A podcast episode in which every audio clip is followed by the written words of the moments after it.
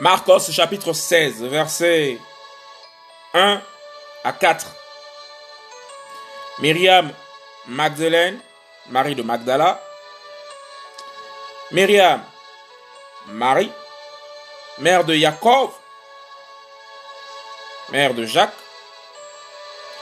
Et Shelomite, Salomé, se rendent au sépulcre.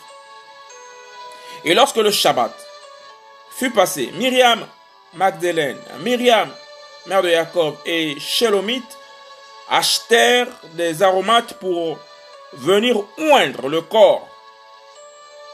Et très tôt le matin, un Shabbat, elles viennent au sépulcre comme le soleil venait de se lever, et elles se disaient entre elles, qui nous roulera la pierre de l'entrée du sépulcre